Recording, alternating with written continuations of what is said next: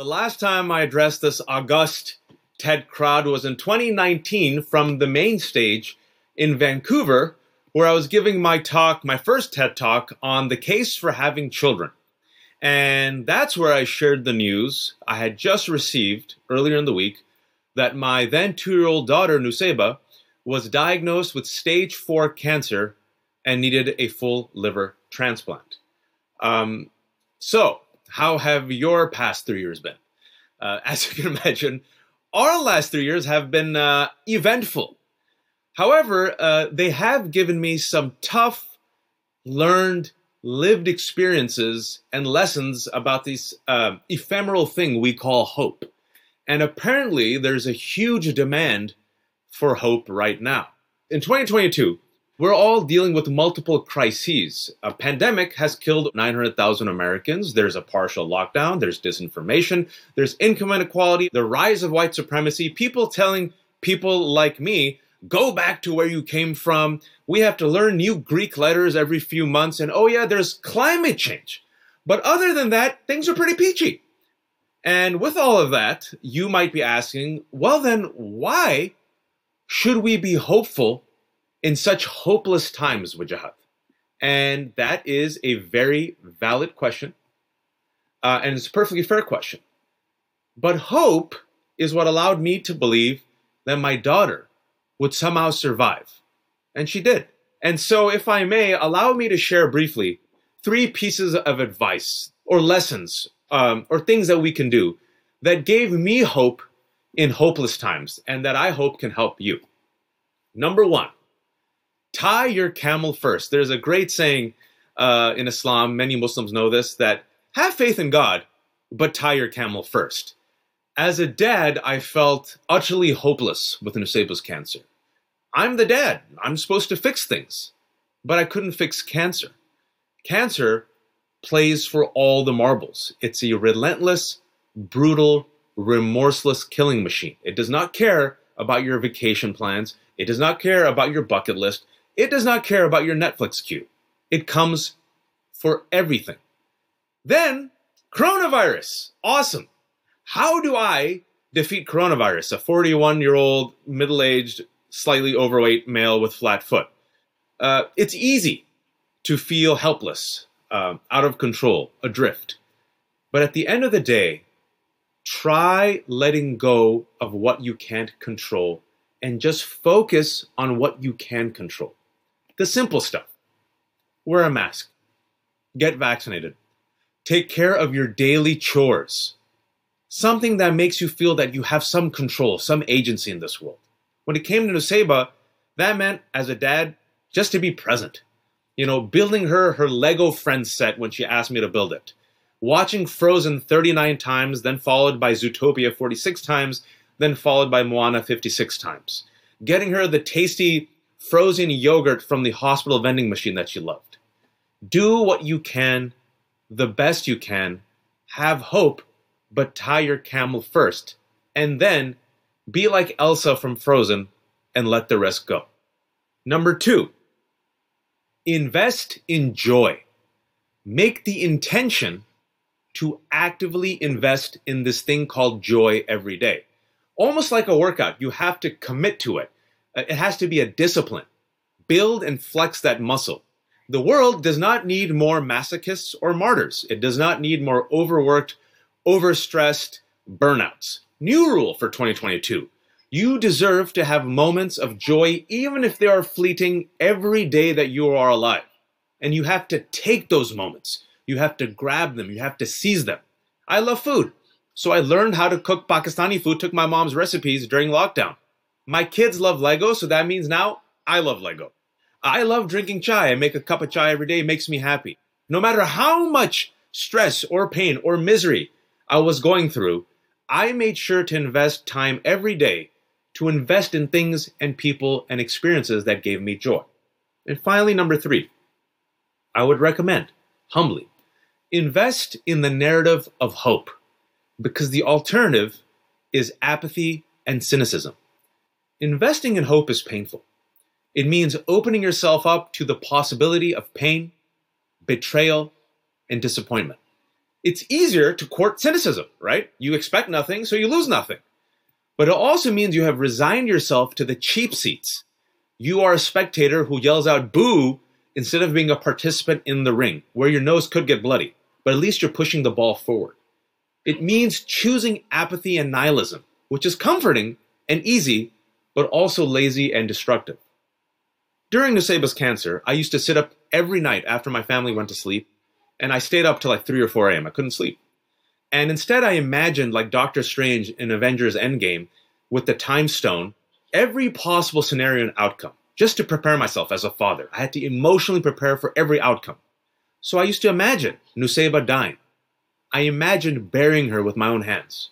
I imagined making the phone call to her grandparents, explaining that she had died, listening to them cry.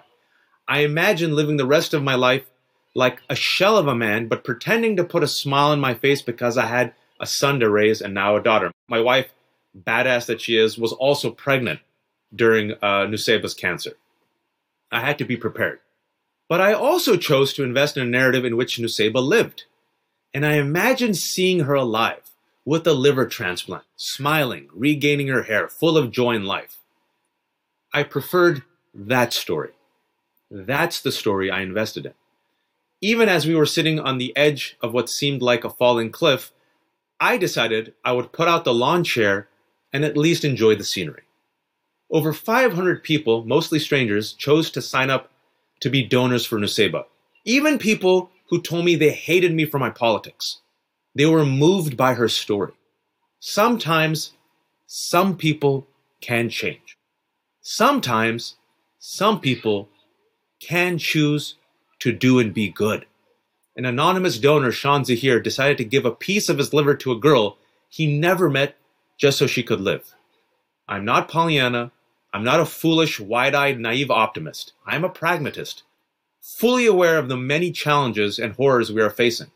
But through my own personal experience, if it is all helpful, I can assure you that walking through this forest of horrors, going on this journey, wherever it may lead, if you choose to invest in hope, it at least makes the ride a bit sweeter and easier. And as the wise ram tells Po in Kung Fu Panda 2, your story may not have such a happy beginning, but that does not make you who you are. It is the rest of it who you choose to be. Right now, survival is victory in this story that we are living. We are alive during a pandemic. We are winning. And just for that, we should be grateful. And I hope the choices we make in these challenging times will, inshallah, God willing, lead to a better story for all of us. And I believe that begins with choosing to invest in hope during hopeless times. Thanks so much for that, Raj. It was really wonderful to hear, and I think in fact we may even hear Nusayba in the in the background, which is uh, which is I think exciting. I'm sorry, that's her. It's virtual school. I'm doing the best I can. No, no, no, no. It's the great. Wild, it's... the wildlings are right there. What's keeping us from the wildlings is a very thin wall. So let's pray. I mean, I, I, think we talked about this before we, we started that we're we're all at home right now. That's the thing I think uh, we we all know. So um, you know that's that's what it is. Um, but I think before we dive into just talking more about what you've suggested around growing hope, I'd love to start by talking a little bit about your book, uh, Go Back to Where You Came From, because I think that it will provide a nice foundation for sort of understanding um, your thinking around this and um, and sort of how you've come to to really embrace this. Um, so I guess maybe you could start first by you know talking about the title of, of the book you know it's part memoir part historical analysis part you know how to guide on um, and being inclusive and, and, creating a place of belonging. Um, how did you come up with the title? Why did you choose this for the title of your book? So the title is go back to where you came from and other helpful recommendations on how to become american. Very deliberate tongue-in-cheek tongue-in-cheek uh, both ugly and funny, right? Because I believe that's the lived experience of life, but that's the lived experience of many Americans who are still trying to love a country that doesn't love us back. And so, how do you respond to that pain? And some people cry, and as you can, as you can tell, I laugh. And so, this book is also an elegy for the rest of us who are still striving to be co protagonists of this American narrative. And the book tries to expand and stretch this country to accommodate all of us to become the multiracial democracy it has to become, or else I believe it'll all fail. and it's done with a lot of humor and hope. And, and throughout the journey, you read the book. You know, we, I talked about Nusayba's cancer, but there's lots of interesting things that happened to me. To put it mildly. Yeah, my life is like a, a telenovela, like a Mexican soap opera, for better and for worse. And so I hope that when we get to you know when you get to the the end part where I talk about invest in hope, but tie your camel first, the hope that I give the audience for the future. I don't want it to make it a hallmarky, fake, saccharine Hollywood ending. I want you to really like. I want. I want it to be earned, and it, you know, and, and in order, to, and the way to earn it is to confront the horrors, confront the challenges, name it, own it, talk about the pain, wear the mileage and the scars. But despite all of that, you still persist, right? And, and, and because I agree. I mean, like I, what I said in the speech is with the five minute talk that I just gave you. I believe in it. I've been on all the sides in moments of deep despair. I've been there, of darkness, of pain, and and I realize if you tap out, it's over. If you tap out, it's done. And and what I've uh, seen, and we'll probably talk about it because you read the book, in those moments in my life where you feel like it's over, it's done. I'm at the edge of the cliff and I'm about to fall. There's been a plot twist. Like the the page turns and with it comes like a better story. And so in the book, I mentioned there was a time where I was completely broke, uh, homeless. My parents were in jail. I was taking care of my grandparents. And I'm like, there's no way. I, I, I couldn't even imagine my future. I couldn't imagine living to the age of 40. I thought I would be dead by 35. I'm, I'm being honest with anyone who's listening. My timeline, you know, I imagine a lot. I said, like Doctor Strange, it ended at 35. I just couldn't imagine it. And I just knew that I would die. I would be, it'd be over. And I almost did die. But here I'm sitting in my home, married to a woman who's way better than me. Like I'm married way up, like hotter than me, smarter than me. Like it's ridiculous. It's not even cool. And then I got three kids, and then Nusayba, who was supposed to die, that's what they told me. She wouldn't make it. They said every complication against this girl is, is happening. You could just hear her chirping right now. I'm sure you guys can hear her chirping. That's Nusayba. So, so you never know. You never know have a question that came in from Darcy, where Darcy asked the idea of investing in hope is a great one, but how can we make it tangible? You mentioned mm-hmm. visualization or avoiding complaining, but how else can we actually bring this to life? It's a very good question, uh, and and and you know that's where I say tie your camel first. Uh, you have to exhaust yourself of every possibility within your control. Uh, you know, and after that, you have to let go. I'll give you an example. It's, I mentioned it in the book. There was a moment. My parents were in jail I'm 21 years old. I have to leave school. I'm taking care of my grandparents, my grandmothers who used to live with me. I'm an only child. I have to take care of the family business. I have to, fee- I have to pay the lawyer. It's post 9 11. My community turns vicious and cruel. Bad news travels fast, ladies and gentlemen. Bad news travels fast. I'm surgical with my budget. I have an Excel sheet. I got to pay all the bills.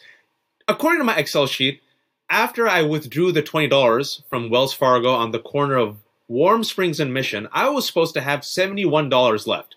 I go to the ATM of Wells Fargo. I take out the 20 bucks. I get the receipt. I look at the bottom. Instead of $71, it was 00.03. I had $20, 00.03, had to pay the bills, pay the lawyer, take care of my family. And I swear to you, at that time, I mean, honestly, I said, I have done everything in my power. I am exhausted. What can I do with three cents? I didn't even get angry. I didn't get upset. I remember this vividly. It was a beautiful Bay Area day. Anyone who lives in the Bay Area, you know, 4 p.m., a little bit of a windy breeze. The sun was still there. It was just like idyllic.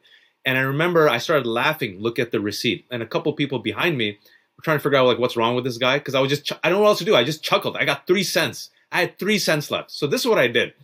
I took the $20, went across the street, and decided to splurge. I went to Subway and had a Subway supersized meal, foot-long tuna sandwich with all the workings and avocado, and then I decided to have two chocolate chip cookies.